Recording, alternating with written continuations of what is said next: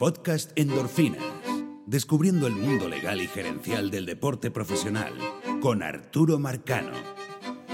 Bienvenidos a un, y bienvenidas a un nuevo capítulo, episodio dosis de endorfinas.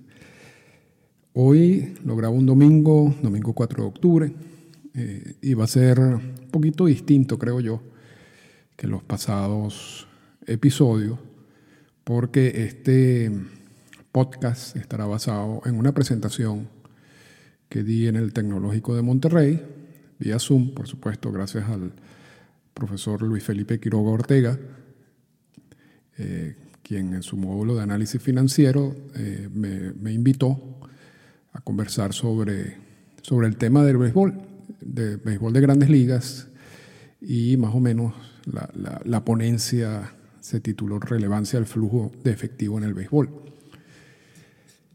es obvio que no, vamos a ver las, las láminas de la presentación, pero voy a hacer todo lo posible por, por explicarla de, una manera que quede claro. Y, realmente para empezar la, el podcast o la presentación, yo creo que es importante tener en cuenta de, que hay varias fuentes de ingresos de MLB, no, no solamente hay dos hay varias fuentes de ingreso, pero hay dos principales.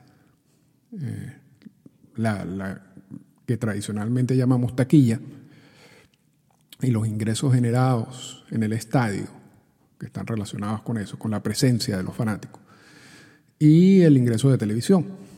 Y estos dos tipos de ingresos también tienen características muy particulares, pero vamos a ver la fotografía de los ingresos en el 2019, ya que el 2020, por supuesto, eh, no, la vamos a tener y si la tenemos no, va a decirnos exactamente cómo realmente funciona MLB por el asunto del COVID, pero eh, y, limitándonos a los ingresos por televisión y por taquilla, el número o la cantidad, de acuerdo con la revista Forbes, la cantidad de ingresos eh, generales, totales de MLB en el 2019 fueron 10.5 mil millones de dólares. Que a veces se dice billones, porque en Estados Unidos billón es mil millones. En, castellano billón es un millón de millones, pero también parece que ya se acepta la, la, posición de, de, Estados Unidos. Entonces vamos, vamos a decir que son 10.5 mil millones de dólares. De esos, el ingreso por taquilla es 3.2 mil, 3 mil millones de dólares. O sea, de los casi de, los 10 mil millones de dólares, 3 mil millones de dólares ingresa por taquilla. Pero también hay un consumo dentro del estadio que está cercano al mil, a mil millones de dólares. O sea, lo que quiere decir que si combinas la taquilla con los ingresos en el estadio, estamos hablando de 4 mil millones de dólares, los 10 mil eh, de los 10.5 mil millones de dólares de ingresos en el 2019. Por televisión entran dos eh, corrientes, si se quiere, de, dinero. Una es la que viene de la televisión nacional, que son 3.1 mil millones de dólares, y otros por la, la televisión local, que es 2.2 mil millones de dólares. Entonces, que si combinas los dos, da aproximadamente más de, más, de la mitad del ingreso total de MLB en el 2019 viene por los derechos de televisión, ya sean nacionales o locales. Y, para, para, simplemente para decirlo, el principal egreso que tiene MLB es el pago de salarios y bonos, y ese en el 2019 estuvo más o menos cercano a los 4.7 mil millones de dólares. También vale la pena recordar, y esto quizás no tenga mucho que ver con la presentación, pero desde la aparición de la figura de agente libre, que a partir de ese momento, luego de la decisión de Messervy McNally, de Peter Sist y la incorporación de esa figura en el, en el convenio laboral en 1977, es donde empieza a subir, si se quiere, exponencialmente los salarios de los jugadores, de algunos jugadores. Y desde que ya empieza a, tener efecto la, figura de agente libre en la economía de MLB, este porcentaje o, esta cantidad de dinero de 4.7 mil millones de dólares destinados a salarios en relación con los ingresos es de las menores proporciones que hay. En los 80 o en los 90, eh, más o menos más del 50, más del 55% de los ingresos iba destinados a salarios. Hoy en día está en aproximadamente 45%. en comparación con los ingresos, es uno de los porcentajes más bajos. Lo que quiere decir es que mientras MLB genera más dinero que nunca, está pagando uno de sus porcentajes más bajos de esos ingresos a salario. Y eso dice muchísimo, que no, pero que no vamos a hablar hoy. La primera transmisión, y, para ir como sentando las bases, la primera transmisión de radio en, en Major League Baseball se realizó el 5 de agosto de 1921. Y la primera transmisión de televisión se realizó el 26 de agosto de 1939. El juez Landis era el comisionado en, ambas, en, ambos eventos. Eh, en, el de radio estaba casi recién nombrado, en el televisor, en, la primera transmisión de televisión estaba ya en sus últimos años. Lo, lo importante de esto es que la transmisión de radio nunca generó entre los dueños de equipo ningún inconveniente ni ninguna, ningún debate sobre si era bueno o malo para el negocio. Se le veía y se le sigue viendo como un complemento, como una forma de promocionar el juego, incluso ya cuando, cuando existían los radios portátiles, de, mejorar la, la experiencia del fanático en el estadio quien en muchos casos se lleva su radio portátil. Hoy en día, por supuesto, estamos hablando de otra tecnología, eh, pero en esa época era así. Y, repito, era un complemento del juego. Eso no ocurrió con la primera transmisión de televisión. Desde la primera transmisión de televisión hubo un debate intenso entre los dueños de equipo sobre si era o no conveniente transmitir los juegos por televisión. Porque durante toda esta etapa, esta etapa que posiblemente estemos hablando de 1939 hasta los 70, los 80 más o menos, claro que el impacto económico quizás de, la magnitud de lo que estamos viendo hoy en día mm, es más reciente que eso, pero vamos a, vamos a hablar en términos generales. Eh, durante todos esos años la, entrada principal de dinero de los equipos era la taquilla y los consumos en el estadio, pero principalmente la taquilla. Y el miedo era que al transmitir los juegos por televisión, la gente no, iba, no iría para el estadio, se quedaría en su casa viéndolo por la televisión. Aun cuando también estamos hablando de una época de, primero, una transmisión pésima si se quiere en, cuestiones de calidad, de cámara. Eh, pero, pero bueno, eh, para muchos en ese momento consideraban que era, y era caro, ¿no? Eh, era mejor quedarse en su casa que ir para el estadio, o, al menos ese era el miedo que generaba en, en los dueños de equipo. Y se opusieron y pusieron muchísimas trabas a, a que se transmitieran los juegos por televisión. Y, yo creo que ellos no tenían la más mínima idea luego de qué pasaría con todo esto. Y, y, en una temporada como la de COVID, cuáles son las consecuencias o la importancia de tener buenos contratos de televisión. Pero ya, vimos eh, los ingresos del 2019 y vimos como aproximadamente el 40% de esos ingresos entran por taquilla y más del 50% por los derechos de televisión. vamos a hacer, vamos a remitirnos, vamos a irnos atrás en el tiempo, en el 2014. Y vamos a de nuevo a revisar esos números. Y en el 2014, la cantidad de ingresos de, de, Major League Baseball para ese momento era 8 mil millones de dólares. Y en el 2014, el 43% de esos 8 mil millones de dólares venían de los derechos de televisión. Y el 23% de la taquilla, pero eso hay que aumentar, eh, hay que sumarle algo que va a aparecer y que está apareciendo, lo que pasa es que ya no se ve de esa manera en, las últimas encuestas, eh, en los últimos estudios, el, el llamado luxury o premium seating que también es parte de la entrada. Pero bueno, vamos, vamos a concentrarnos en, por lo menos en los derechos de televisión para que se vea más claro. En el 2019 más del 50% era de la entrada de MLB por derechos de televisión. En el 2014 eso, esa cifra estaba en 43%. Y en el 2010 esa cifra estaba en 34%. Lo que quiere decir que en el 2010 34% de los ingresos eran por, por derechos de televisión. En el 2014 estamos hablando del 43% en el 2019 ya estamos pasando los, el 50%. Vean claramente cómo la televisión ya se consolida como la vía principal de ingresos de, MLB.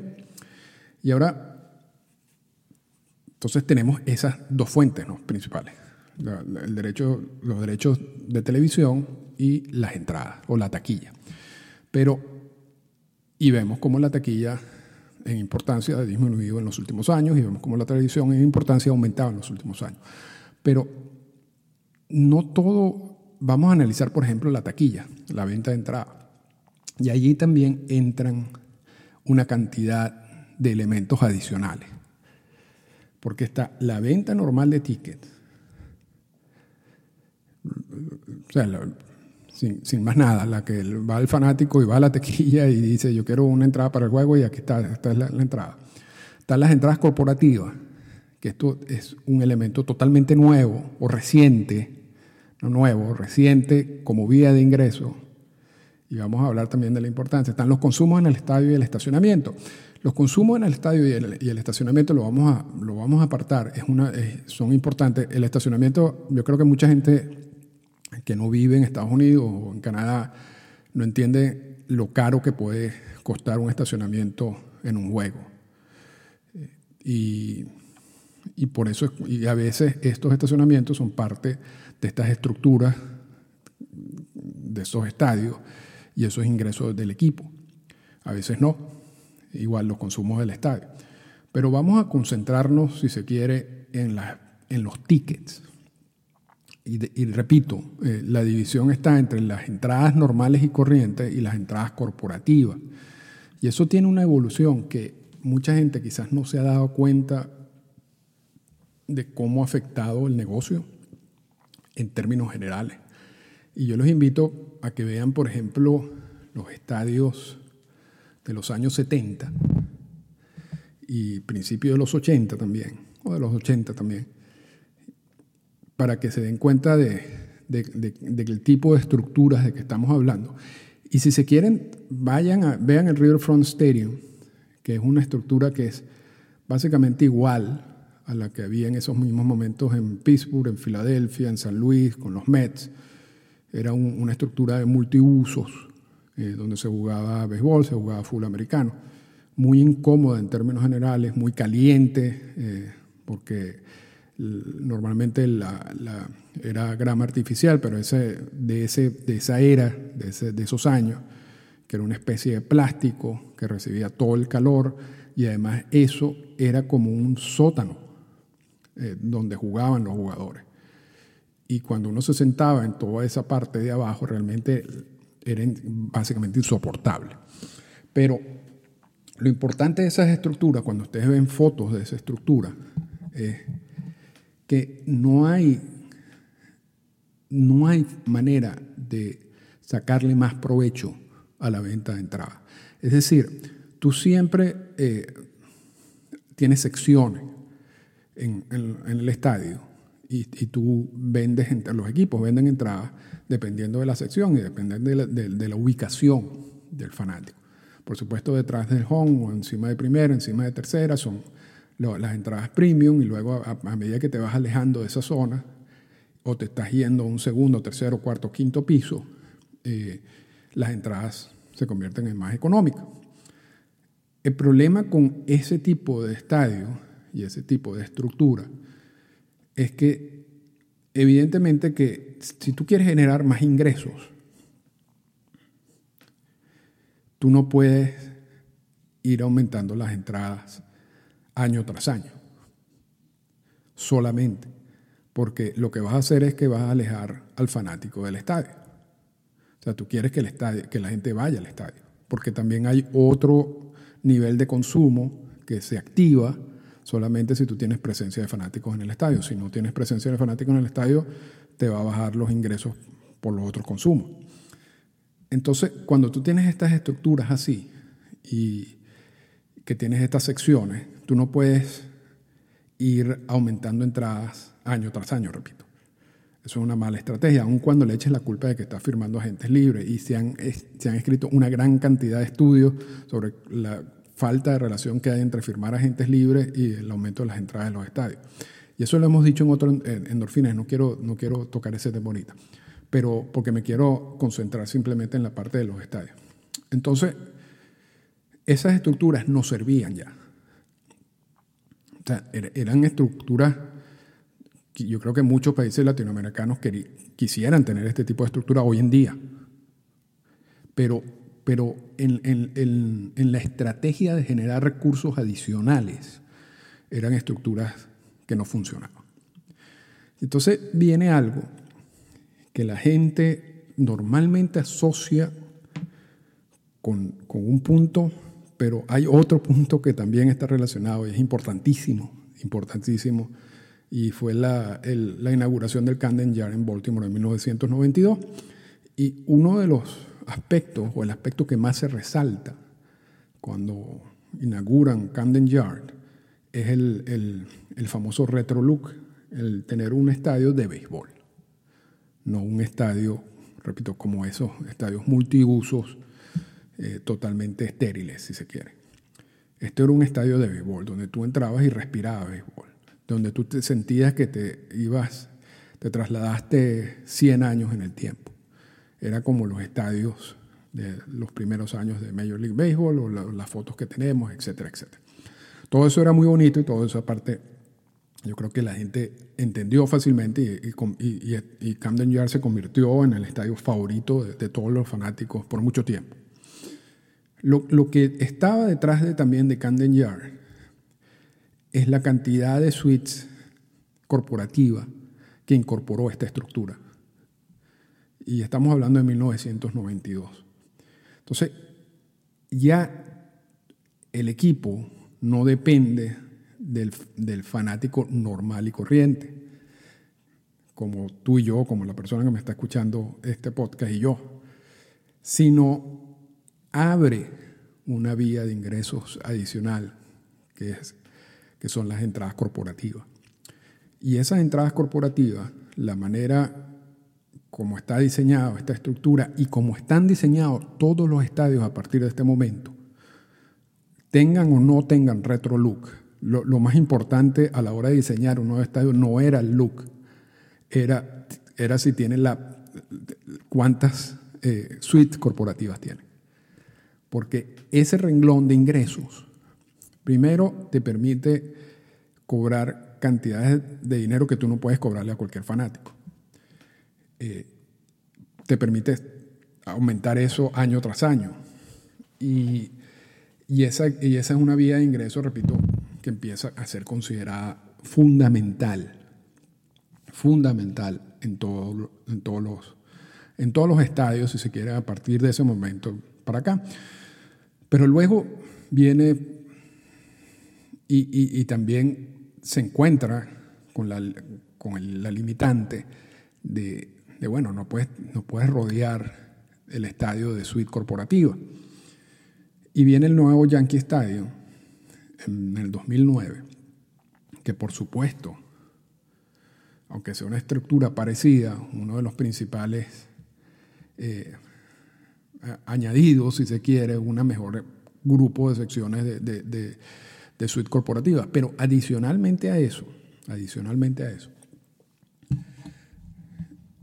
la gerencia de los Yankees dice, no, no, yo, yo me voy a ir hacia las entradas, o sea, hacia los, la ubicación normal y corriente del estadio, ya no solamente en la suite corporativa, Porque la suite, en la suite se puede ver bien el juego, pero se ve un poco alejado, dependiendo del estadio, pero normalmente se ve alejado. No es la misma experiencia que tú estás encima de tercera, o encima de primera, o detrás del home.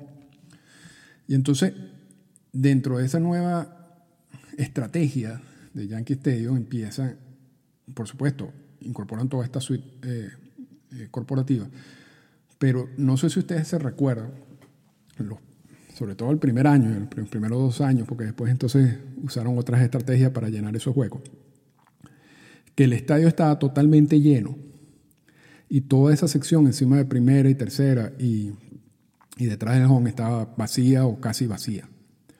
Porque toda esa zona, ellos le llaman, creo que es el legend, los legend seats. Y entonces es una especie de también de, de zona corporativa, pero ya no en la suite, sino ya en la, en la, en la ubicación normal del estadio. Y claro, tiene una cantidad de beneficios adicionales. Tiene estacionamiento propio, tienes mesonero, las sillas son más cómodas, tienes consumo en algunos casos ilimitados de, de comida y de bebidas, etc. Pero la entrada en esa zona, en vez, de, en vez de costarte lo que normalmente cuesta una entrada en esa zona, independientemente de que sea en el Yankee Estadio, te puede costar 6 mil dólares, dependiendo del juego también. Y nadie va a pagar 6 mil dólares por un juego eh, a menos que sea algo corporativo.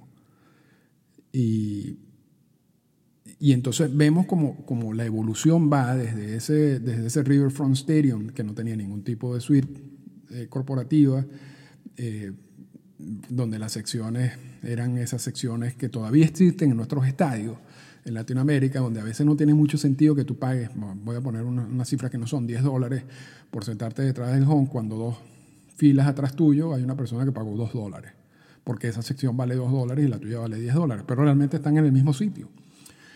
Eh, después pasamos entonces al, al, a lo que pasa en Camden Yard y en la incorporación de toda esta suite ejecutiva y, y corporativa.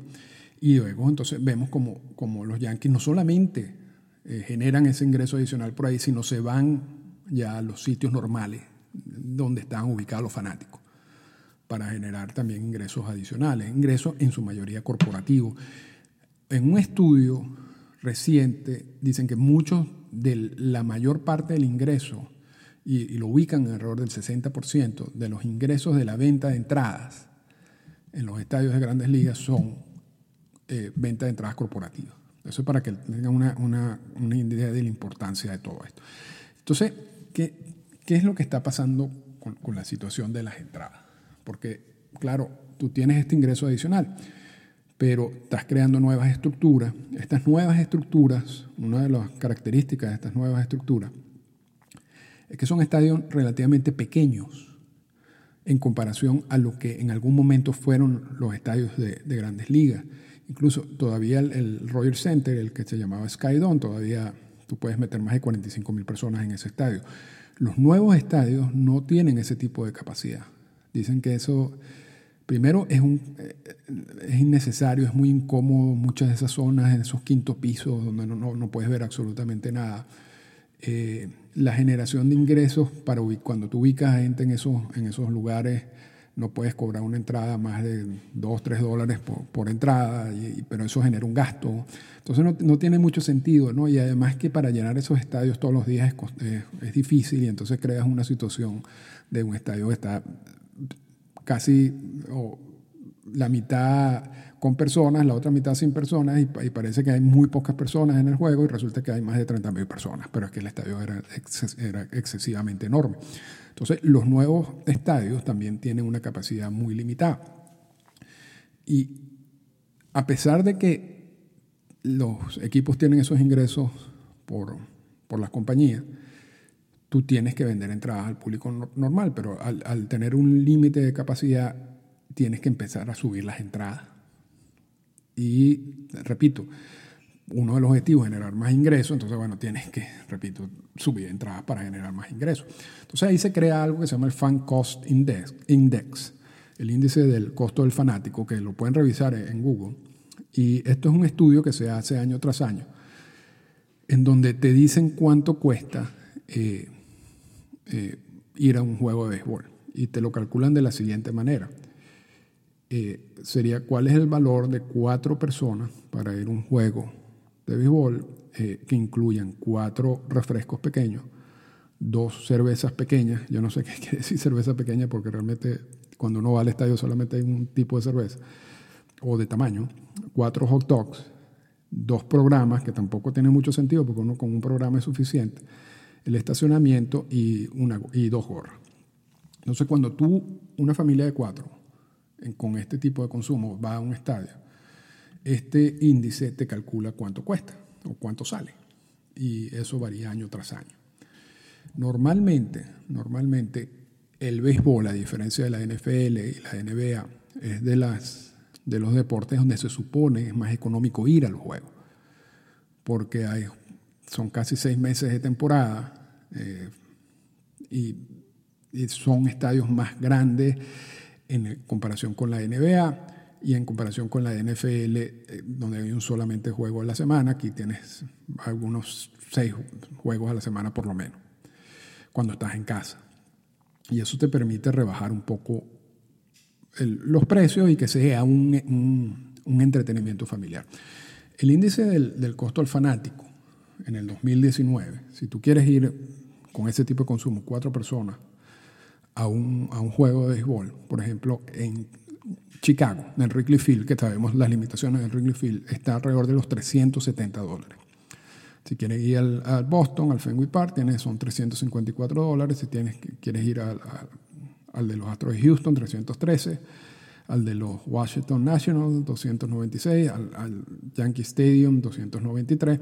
El averaje, el promedio, es 234 dólares para ir a un juego, un, grupo de cuatro. Y realmente estos costos están alejando mucha gente del estadio.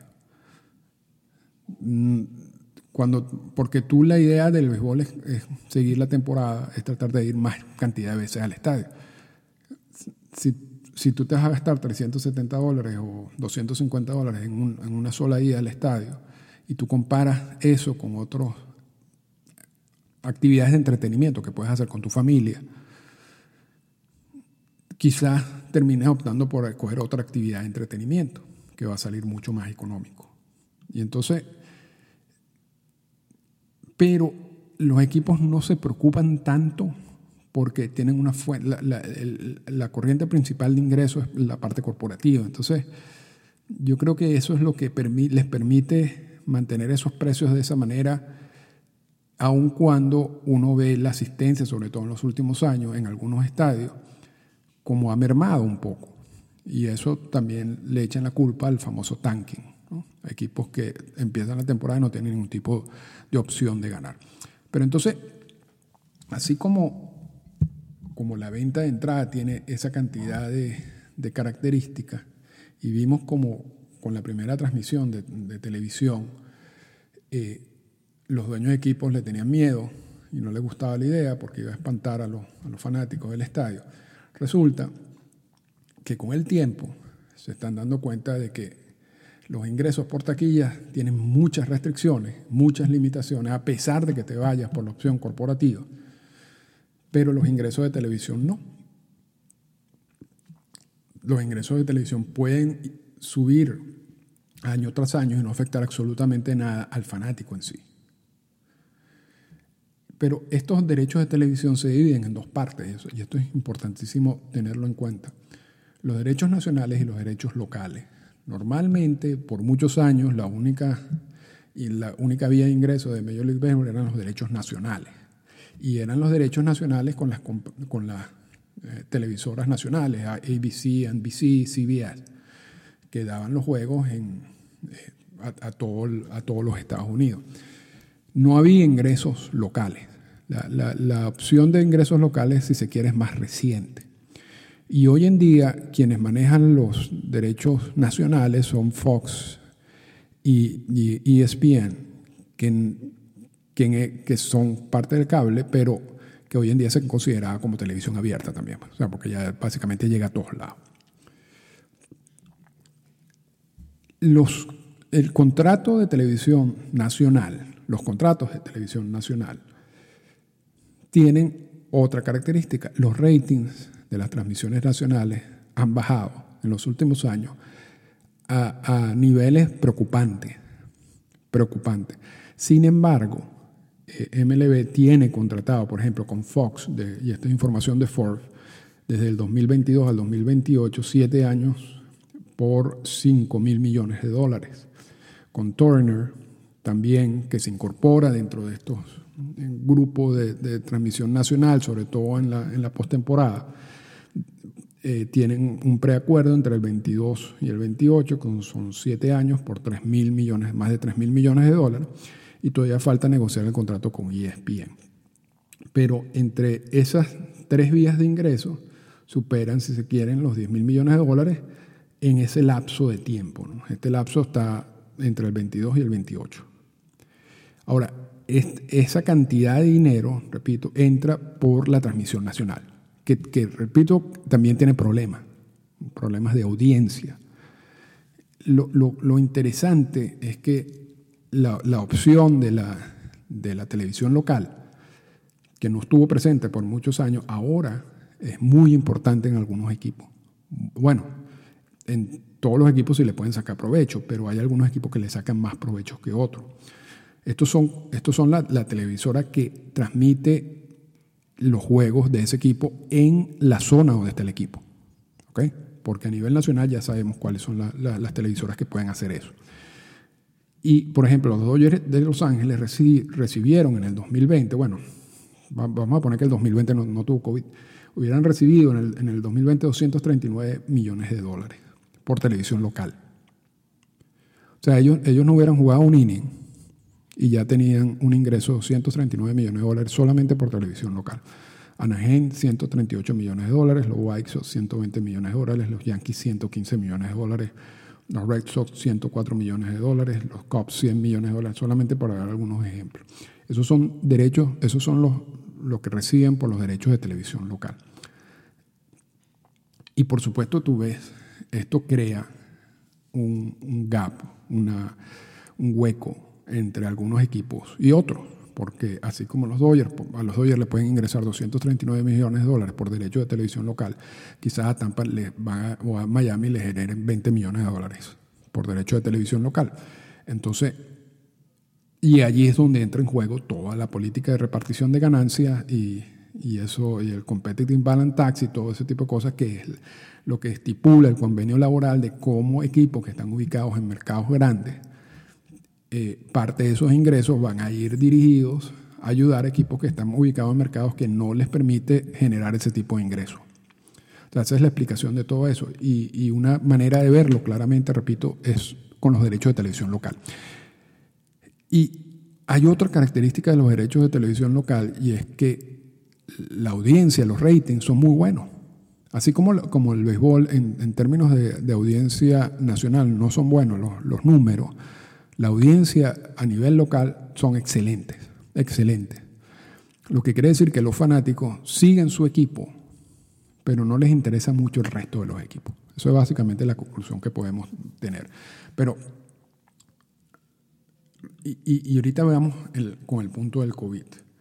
Yo creo que una de las conclusiones importantes de, de lo que vimos con el COVID en algunas ligas es que una liga sin ingresos de televisión importante es inviable mientras dure el COVID, a menos que tú quieras perder dinero.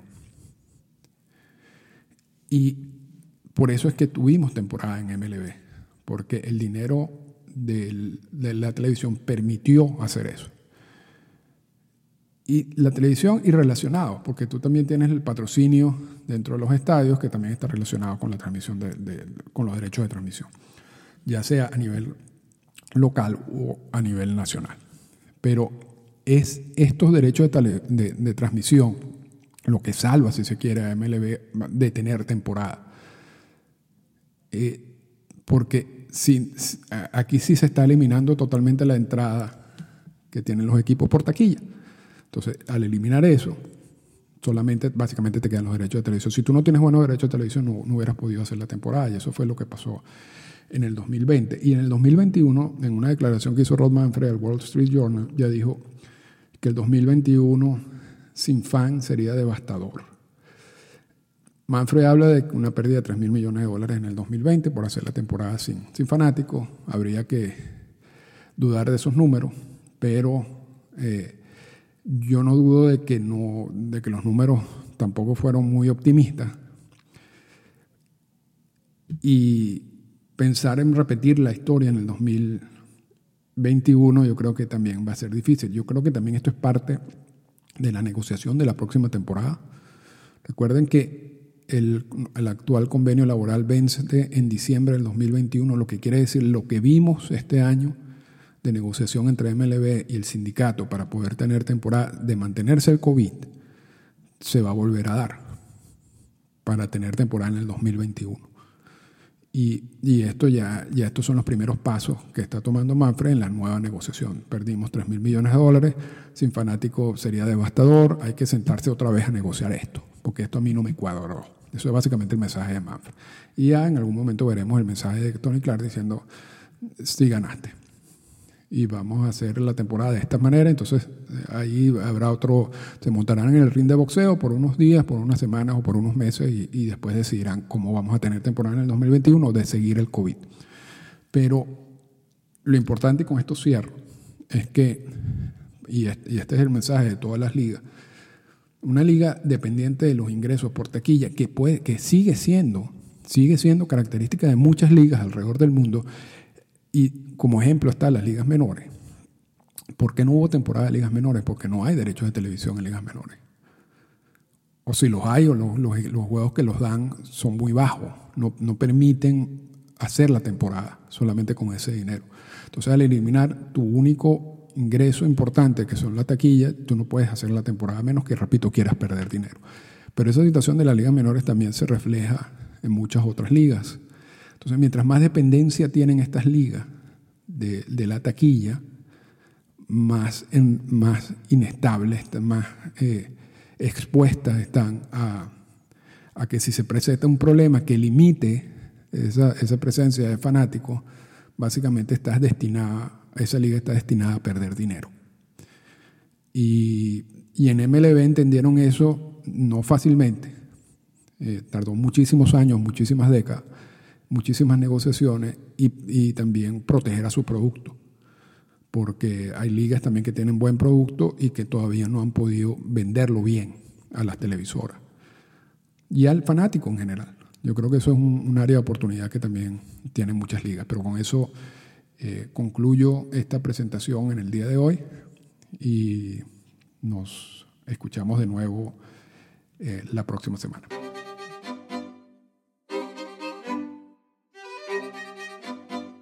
Esta fue una presentación del podcast Endorfinas. Para comunicarse con nosotros, escríbanos a las siguientes cuentas en Twitter. Arroba Arturo Marcano y arroba Endorfinas Radio.